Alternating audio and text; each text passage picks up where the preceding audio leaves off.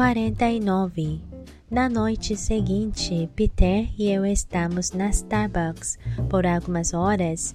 Bem, eu estudo e ele fica se levantando e indo falar com o pessoal da escola. A caminho de casa, ele pergunta: Você se inscreveu no passeio para a estação de esqui? Não, eu esquio muito mal. Sou gente popular como Peter e os amigos vão no passeio para a estação de esqui. Eu poderia tentar convencer Chris a ir, mas ela provavelmente riria na minha cara. Ela não vai a nenhum passeio da escola. Você não precisa esquiar, pode fazer snowboard. É o que eu faço. Eu olho para ele. Você me imagina fazendo snowboard? Eu ensino, vamos, vai ser divertido. Peter segura minha mão. Por favor, por favor, por favor, Lardin, vamos. Seja legal, vai ser divertido, eu juro. Ele me pega de surpresa. A viagem só acontece nas férias de inverno. Então ele quer levar isso nos adiante até lá? Por algum motivo fico aliviada. Se você não quiser fazer snowboard, continua Ellie, o hotel tem uma lareira de pedra enorme e poltronas confortáveis. Você pode se sentar e ler durante horas e vendem o melhor chocolate quente do mundo lá. Vou comprar um para você. Ele aperta minha mão. Meu coração dá um salto. Tudo bem, eu vou mas é melhor que o chocolate quente seja tão bom quanto você diz. Compro quantos você quiser. Então, é melhor você levar um monte de moedas, digo, e Peter ri. O que foi? Nada. Quando chego em casa, saio do carro e ele vai embora. Mas então lembro que deixei a bolsa no chão do carro dele e papai e Kitty não estão em casa. Estão na escola de Kitty em uma reunião de pais e professores. Procuro cegamente debaixo do deck, tateando no escuro em busca da cópia da chave que deixamos escondida embaixo do carrinho de mão. Então lembro que a cópia está na gaveta uh, da bagunça dentro de casa porque me esqueci, me esqueci de colocá-la de volta na última vez que fiquei trancada do lado de fora. Não tenho chave, celular ou como entrar em casa. Josh, Josh tem uma chave. Ele às vezes molha as plantas do meu pai quando viajamos de férias encontro uma pedrinha no caminho e atravesso o gramado até estar embaixo da janela de Josh. Jogo a pedra e erro. Encontro outra e ela quica no vidro, quase sem fazer som. Tento de novo com uma pedra maior. Essa é o acerto. Josh abre a janela e coloca a cabeça para fora. Oi, o Kavinsky já foi embora? A surpresa, eu digo. Foi. Esqueci a bolsa no carro dele.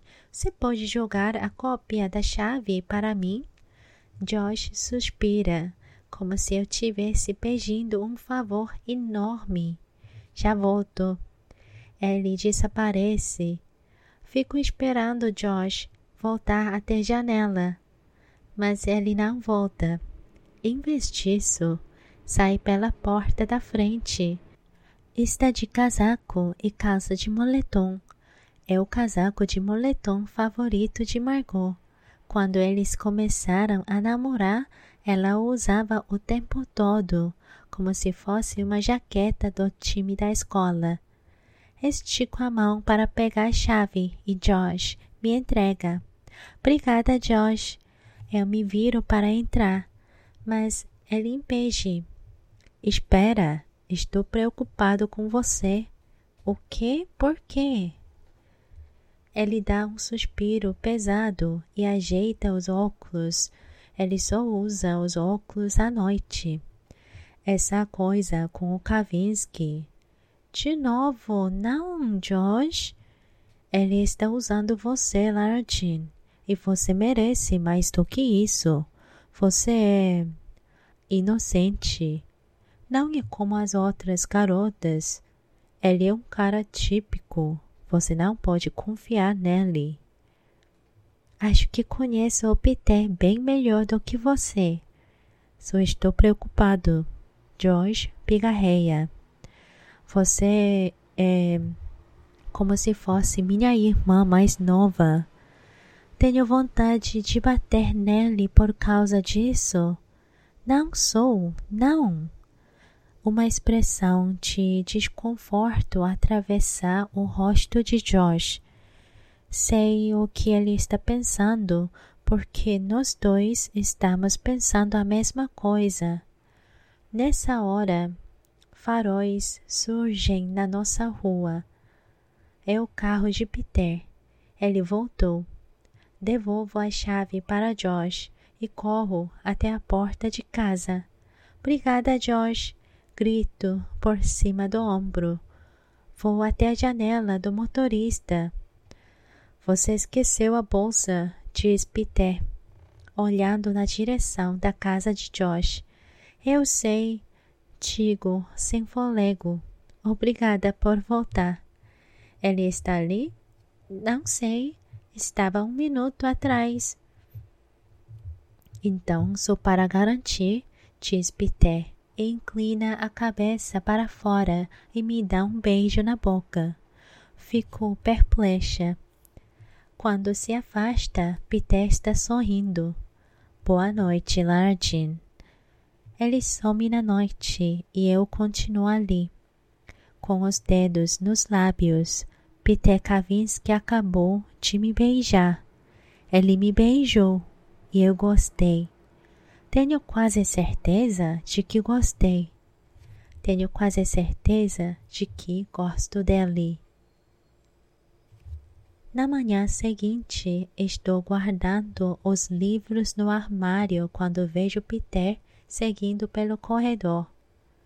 Meu coração bate com tanta força que sinto o eco nos ouvidos. Ele ainda não me viu Encaro o armário e começo a arrumar os livros em pilhas. De trás da porta, ele diz: Oi? Oi, respondo. Pode deixar, Cove. Não vou mais beijar você. Então não precisa se preocupar com isso. Ah, então é isso. Não importa se eu gosto dele ou não, porque ele não gosta de mim. É meio bobo ficar tão decepcionada por uma coisa que você acabou de perceber que quer, não é? Não deixe ele perceber que você está decepcionada. Eu encaro. Eu não estava preocupada. Estava sim. Olhe para você. Seu rosto está todo tenso. Peter ri e tento relaxar o rosto e parecer serena. Não vai mais acontecer. Foi só por causa do Sanderson. Que bom, que bom, diz ele, e segura minha mão, fecha a porta do meu armário e me acompanha até a aula como um namorado de verdade, como se estivéssemos mesmo apaixonados. Como posso saber o que é real e o que não é? Parece que sou a única que não sabe a diferença.